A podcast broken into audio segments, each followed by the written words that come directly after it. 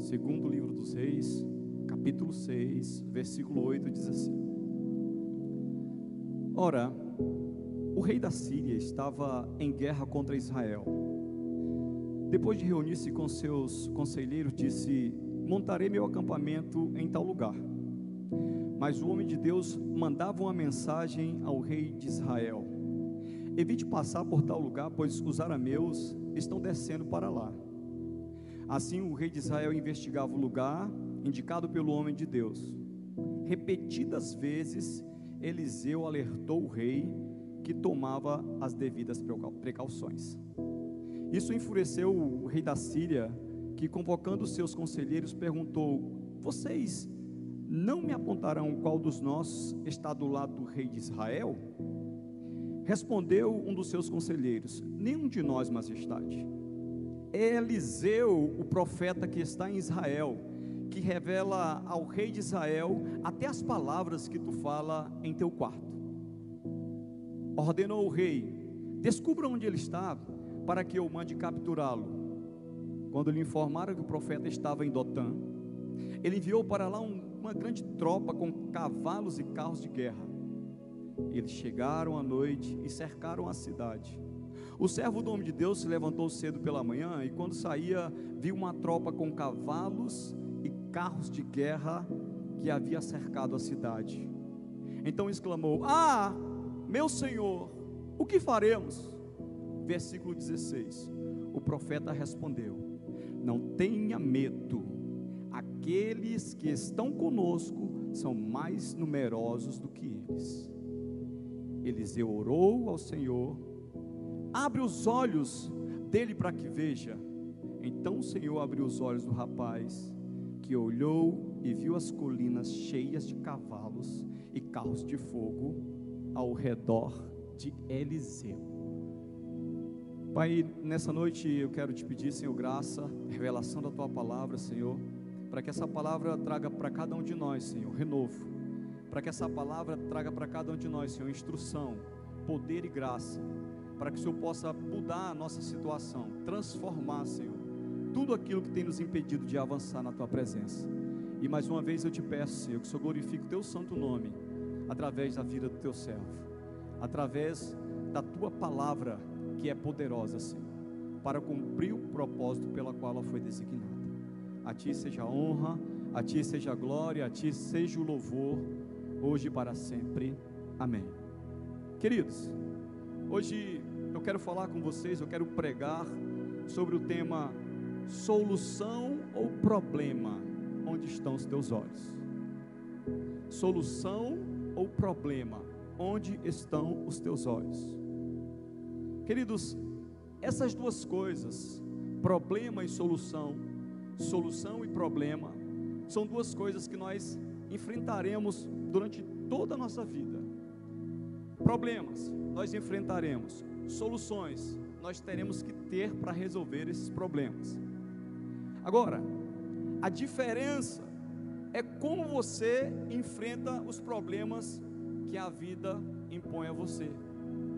É como você encara as dificuldades que a vida te apresenta.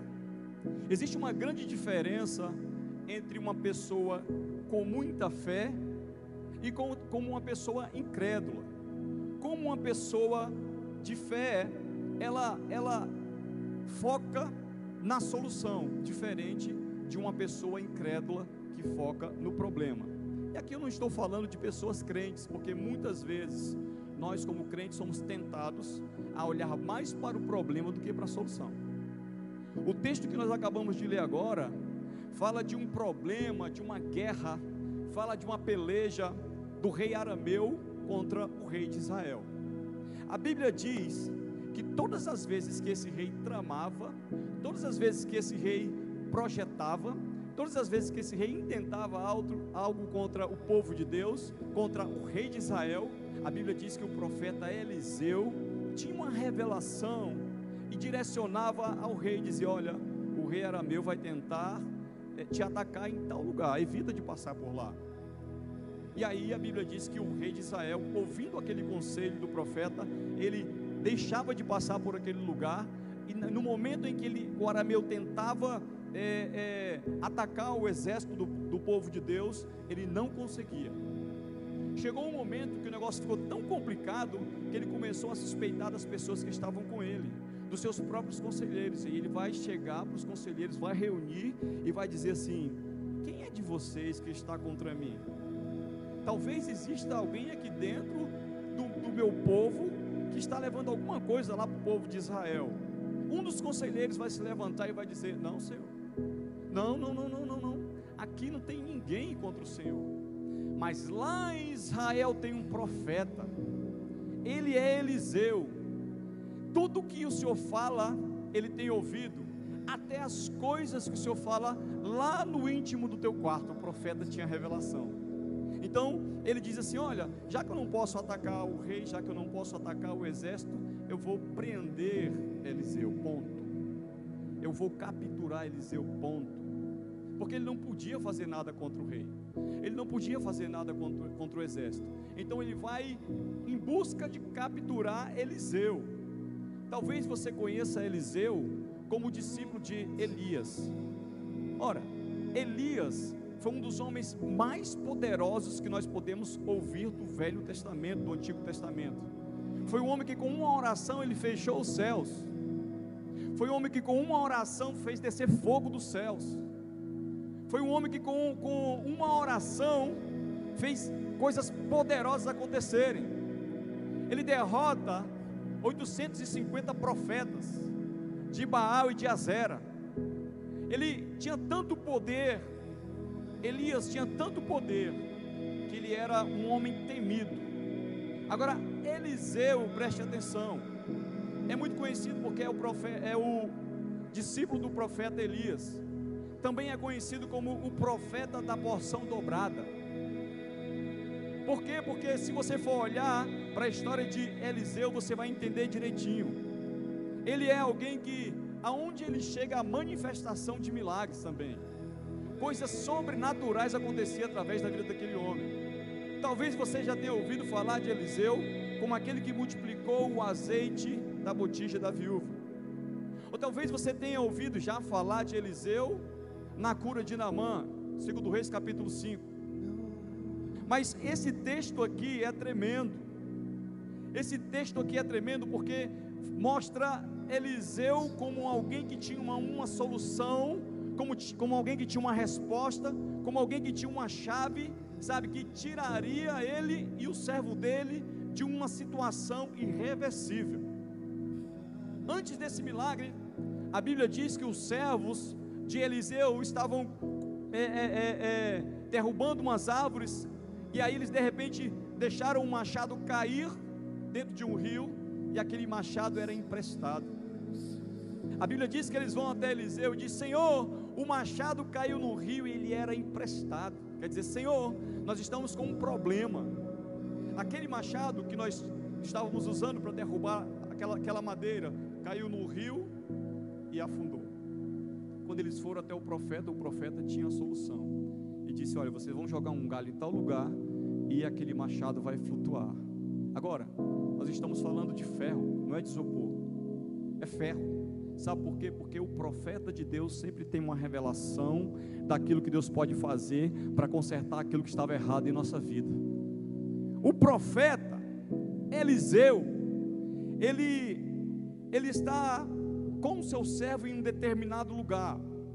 A Bíblia diz que quando o, o servo de Deus percebe que eles estavam sendo atacados, ele vai entrar em desespero. Ele vai entrar em desespero. O rei arameu vai dizer: Olha, vocês têm que saber onde é que está Eliseu, onde é que está o profeta, porque eu vou capturá-lo. A intenção dele era acabar com a vida de Eliseu o intento dele era acabar com, com o ministério de Eliseu. Mas deixa eu falar uma coisa. Assim como o diabo tem tentado acabar com a tua vida, assim como o diabo tem tentado acabar com o teu casamento, com o teu ministério, deixa eu te falar uma coisa. Ele vai ser frustrado, assim como o rei Arameu foi frustrado ao tentar destruir a vida de Eliseu, em nome de Jesus. Queridos, o texto diz que naquele momento se arma um cerco se arma um cerco e eles encontram Eliseu em Dotã. A Bíblia diz que naquele momento era cedo pela manhã, quando seu servo abriu os olhos e enxergou um grande exército poderoso com cavalos, carros e cavaleiros. Naquele momento, existiam dois tipos de pessoas que existem na igreja: as pessoas que focam nos problemas e as pessoas que focam na solução dos problemas. Quando nós olhamos para esse texto, nós entendemos que existe um grande perigo em você focar apenas no problema. Preste atenção, o servo do profeta identificou o problema, é importante. Todas as vezes que nós identificamos um problema e Deus nos permite identificar o problema, é porque Deus tem uma solução para cada um dos nossos problemas. O problema, a questão toda, é quando nós enxergamos o problema, mas não buscamos a solução correta para esses problemas. É aí que muita gente se perde. Porque a pessoa vai focar no, no, problema, a pessoa vai olhar para o problema, ela vai gastar suas energias no problema, mas ela não vai buscar uma solução correta. Ao invés da situação dessa pessoa mudar, ao invés da situação dessa pessoa melhorar, a única coisa que pode acontecer é essa pessoa se cansar, essa pessoa desanimar, essa pessoa adoecer, essa pessoa sofrer, essa pessoa ficar amargurada. Vamos lembrar lá de Números capítulo 13, quando, quando Moisés manda os doze espias espiar aquela terra. A Bíblia diz que vão doze espias olhar a terra, eles vão lá, olham a terra, a terra era boa, manava leite e mel, um cacho de uva, dois homens tinham que carregar, a terra era produtiva, mas dez deles vão olhar para o problema, dez deles vão olhar só para o problema, e como tem gente assim, queridos, negativo ao invés de tentar ver uma, uma solução, uma oportunidade no problema, ela vê o problema como uma barreira intransponível, não como uma oportunidade. Aqueles dez espias vão olhar para aqueles gigantes, vão olhar para as dificuldades, vão olhar para os inimigos, e sabe o que, que vai acontecer? Eles vão parar.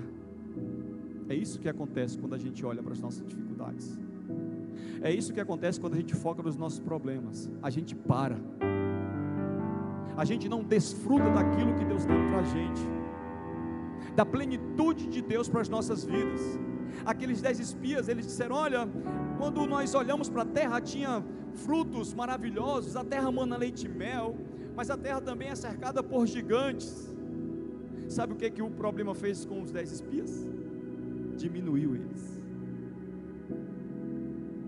reduziu eles a nada, fez eles desprezarem os benefícios que havia na terra, fez eles deixarem de desfrutar daquilo que Deus tinha para eles. É assim que acontece quando nós condicionamos a nossa mente a focar nos problemas. E quando nós focamos nos problemas, a única coisa que cresce dentro de nós é o medo e a preocupação. A preocupação faz a gente perder noites e noites e noites de sono, dias, faz a gente viver com uma, uma vida, sabe, baseada na incerteza e não na fé. Então, quando eles olharam para o problema, eles se diminuíram. Quando eles olharam para os problemas, eles se acovardaram. Eles disseram: Olha, o povo de Israel tem que ficar sabendo disso porque a terra é muito boa. Ah, mas a terra, é, ela mana leite e mel, um cacho de uva, dois homens têm que carregar, só que ela tem gigantes. Você conhece alguém assim? Só olha para o lado negativo das coisas, só olha para as dificuldades ou para os problemas que a vida apresenta. Eles disseram: Nós, aos olhos deles, somos como gafanhotos. Detalhe os inimigos, os gigantes, não viram o povo de Deus, não viram. Eles disseram: Nós, aos seus olhos, somos como gafanhotos. Sabe? Existem problemas na vida e existem situações na vida que só, você só vai vencer quando você mudar a forma de você ver as coisas. Existem problemas na vida que só vão ser solucionados quando você mudar o teu foco quando você começar a se enxergar como você, como Deus te projetou. Senão você vai ficar limitado. diminuído e acovardado. Às vezes existem pessoas que são como esses dez espias, que muitas vezes nos influenciam a pensar que nós somos pequenos demais, fracos demais, débeis demais, medrosos demais para vencer os nossos problemas. Tem gente que consegue ter a sua mente, sabe, minada com tanta facilidade, contaminada com tanta facilidade, que passa a acreditar que não vai vencer nunca, que a dor não vai passar nunca, que a decepção não vai passar nunca, que o medo do fracasso não vai passar nunca. O servo, ele descobriu o problema. Senhor, e agora o que nós vamos fazer? Ele identificou o problema. Mas preste atenção, quando ele identifica o problema, a solução estava diante dele. Porque o profeta naquele momento é o próprio Deus. O profeta tem a revelação do próprio Deus. O profeta tinha a solução do problema. E o profeta vai dizer para ele: calma, calma, calma, calma, você não está entendendo nada, calma.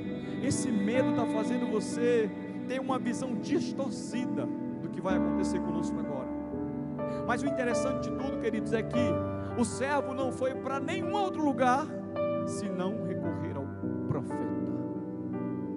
Deixa eu te perguntar uma coisa: a quem você tem recorrido quando você enfrenta uma grande batalha? Onde você tem buscado os conselhos diante das lutas, da adversidade ou dos problemas da vida? Crente, eu conheço muito crente que está pedindo conselho de ímpio, irmão. Estou com um problema no casamento. Ah, deixa essa mulher. Ela já tem 40, troca por duas de 20. Ah, não, não, não sai desse emprego. Isso aí é uma não, esse, esse emprego é um atraso de vida. E às vezes é aquele emprego que Deus providenciou no momento para que aquela pessoa prosperasse. Se você for pedir conselho para a pessoa errada, deixa eu te falar uma coisa, vai dar errado. Agora, se você procurar uma orientação em alguém que teme a Deus, em alguém que busca a Deus, em alguém que ora a Deus, deixa eu te falar uma coisa. Eu tenho certeza que Deus vai te apresentar uma solução para esse problema. Quando o profeta recorreu, quando o servo do profeta recorreu ao profeta, ele disse: Meu Senhor, e agora? Por quê? Porque ele olha para os problemas, mas ele não vê a solução. O que, que a gente tem que fazer diante dos problemas? A primeira coisa que nós temos que fazer é mudar a nossa visão com respeito a nós mesmos e com respeito ao Deus que nós servimos. Quem conhece a ilustração do, do elefante?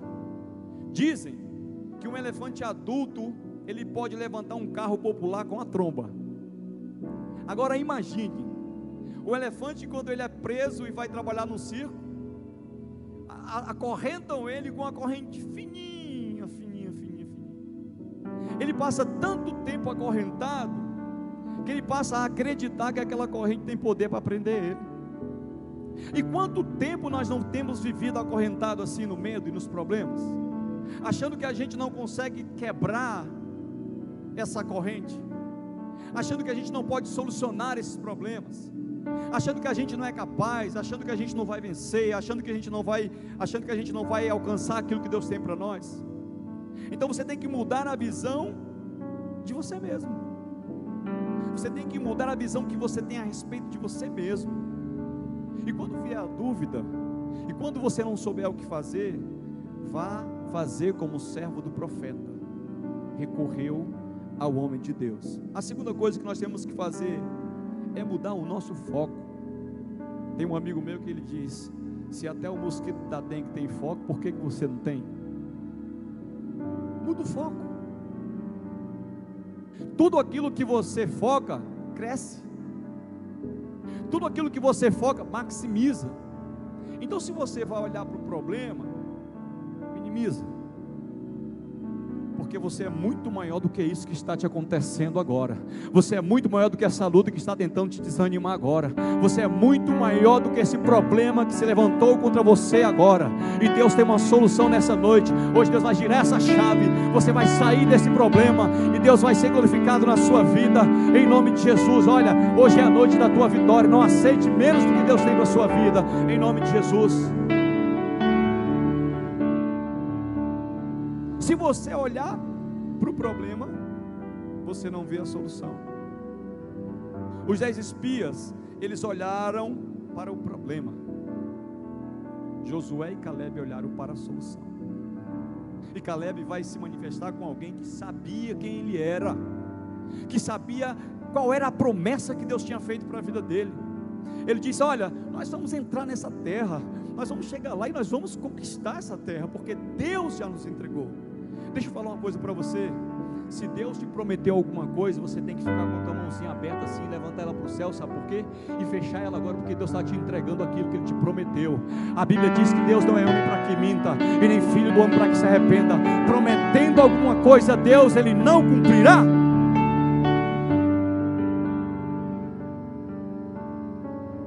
Se Deus prometeu, foca. Se Deus te prometeu, foca na promessa. Davi, quando ele chegou diante daquela batalha, 1 Samuel capítulo 17, o exército sendo afrontado, todo mundo com medo, todo mundo correndo. A Bíblia diz que Davi ele vai chegar diante do problema e vai procurar descobrir, mas o que, que vai ganhar o homem que vencer esse gigante? Ah, vai casar com a filha do rei. Cadê o solteiro? Deixa eu ver o solteiro. Levanta a mão aí. Ainda não casou. Vai, vai orando que Deus vai abençoar a sua vida. Vai orando. Davi disse: O que que vai receber? Vai casar com a filha do rei. Tem gente doido para casar, irmão. Vai orando. Vai, Deus vai estar tá preparando o Isaac, a Rebeca vai ser isento das taxas dos impostos, vai morar no palácio com. E Davi disse: Pois eu tenho uma solução para esse gigante. Deixa eu te falar uma coisa. Muitos gigantes vão se levantar a sua, pra, contra a sua vida para tentar te derrubar. Mas para cada gigante que se levantar, Deus tem uma solução para fazer ele cair, em nome de Jesus. É.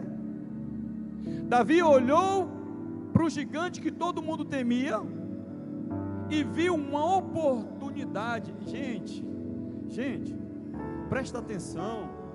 É uma oportunidade, não é um problema, pastor Rosa. Agora, se você focar na dimensão e, e maximizar, deixa eu te falar uma coisa, provavelmente você vai perder essa batalha. O que Davi viu foi uma oportunidade e ele foi em direção para vencer aquele gigante.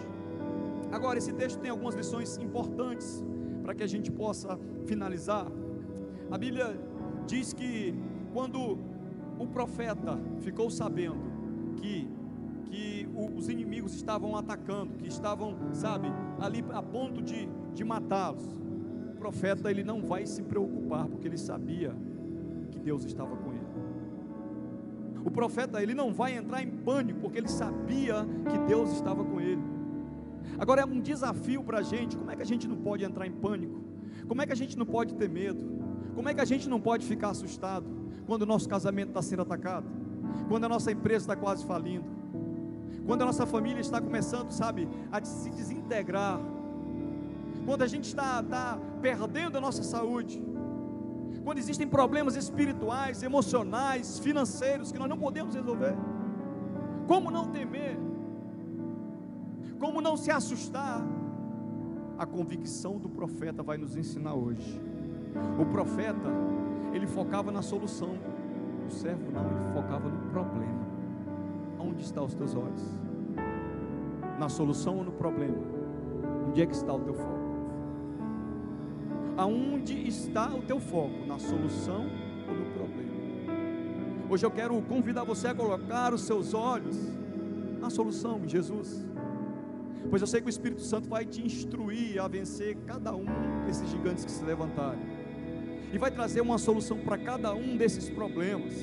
Agora, aprenda a controlar o medo e coloque a sua confiança totalmente em Deus. Quando o servo disse: Senhor, nós, nós, nós não temos o que fazer, nós vamos morrer. Aí o profeta disse: Não. Agora você não tem a visão que você precisa ter, porque a visão que eu tenho é espiritual. O servo do profeta ele não tinha visão espiritual, e aí um problema. Porque quando nós não temos visão espiritual daquilo que Deus vai fazer, vem uma destruição, vem o medo, vem a incerteza, vem a dúvida. Observe. A Bíblia diz que quando o profeta vai orar, ele diz: Senhor, abre os olhos desse menino para que ele veja. E aí a Bíblia diz que naquela hora Deus abriu os olhos. Se você começar a olhar com os teus olhos da fé, tem solução para a tua vida chegando aí. Se você abrir os teus olhos espirituais, tem uma resposta de Deus para a tua vida hoje aqui. E se você segurar essa palavra com fé, eu tenho certeza que você vai testemunhar depois em nome de Jesus. Profeta orou para que Deus abrisse os olhos dele. Mas a oração que o profeta fez depois é muito forte. Porque ele vai dizer: Senhor, abre os olhos para que ele veja. Mas vai pedir para que Deus segue os inimigos. Sabe para quê? Para que depois os inimigos fossem abençoados por ele. Eliseu não era conhecido apenas pelo milagre, pelos milagres, mas pelo comportamento que ele tinha. Porque ele poderia muito bem ter dito: Senhor, mata os meus inimigos, mata esse, esse servo também que não tem, não tem a visão que eu tenho, eu não quero mais que ele ande comigo, eu quero que ele fique para trás. Eu não, eu não posso andar com pessoas assim, porque tem pessoas que, se a gente não concordar com elas, elas abandonam a gente. É ou não é, irmãos? Tem pessoas que, se a gente não falar o que agrada a elas, elas abandonam a gente. É ou não é? Aí ele disse: Senhor, abre os olhos dele para que ele veja. Mas cega os meus. Os inimigos ficam cegos, vão chegar até Eliseu. Eliseu vai dizer assim: Vem cá que eu vou levar vocês até o homem que vocês estão procurando. Ao invés de ter tentado matar o inimigo, ele vai ajudar o inimigo. Que é isso? Olha, pastor Anderson, dá para entender isso? É, ao invés de prejudicar o inimigo, ele vai ajudar o inimigo. Estava cercado. A Bíblia diz lá em 1 Pedro capítulo 5, versículo 8, que o nosso inimigo está rugindo como leão, bramando como leão, buscando a quem possa tragar. Mas o salmista Davi diz que para esse problema tem uma solução. Salmos 34, versículo 7. Os anjos do Senhor acampam ao redor daqueles que o temem e os livram. O diabo está olhando para a sua vida e está dizendo assim: Eu vou atacar ele agora, eu vou atacar ela agora, mas eu não posso. Eu não vou, eu vou destruir ele, vou destruir a vida dela agora, esse casamento, mas eu não posso, porque ele teme a Deus, ela teme a Deus. Quem teme a Deus, levanta a mão, levanta a mão. Se tem alguém que teme a Deus, levanta a mão e aplaude o teu Deus bem forte.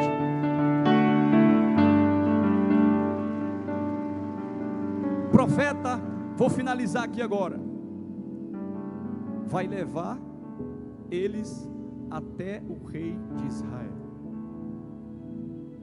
Profeta chegou lá e apresentou aquele povo diante do rei de Israel. O rei de Israel disse: Eu vou matar esse exército, meu senhor.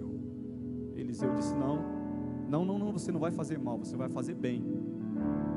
Você vai dar de comer e de beber a eles e você vai fazer eles voltarem para o Senhor deles.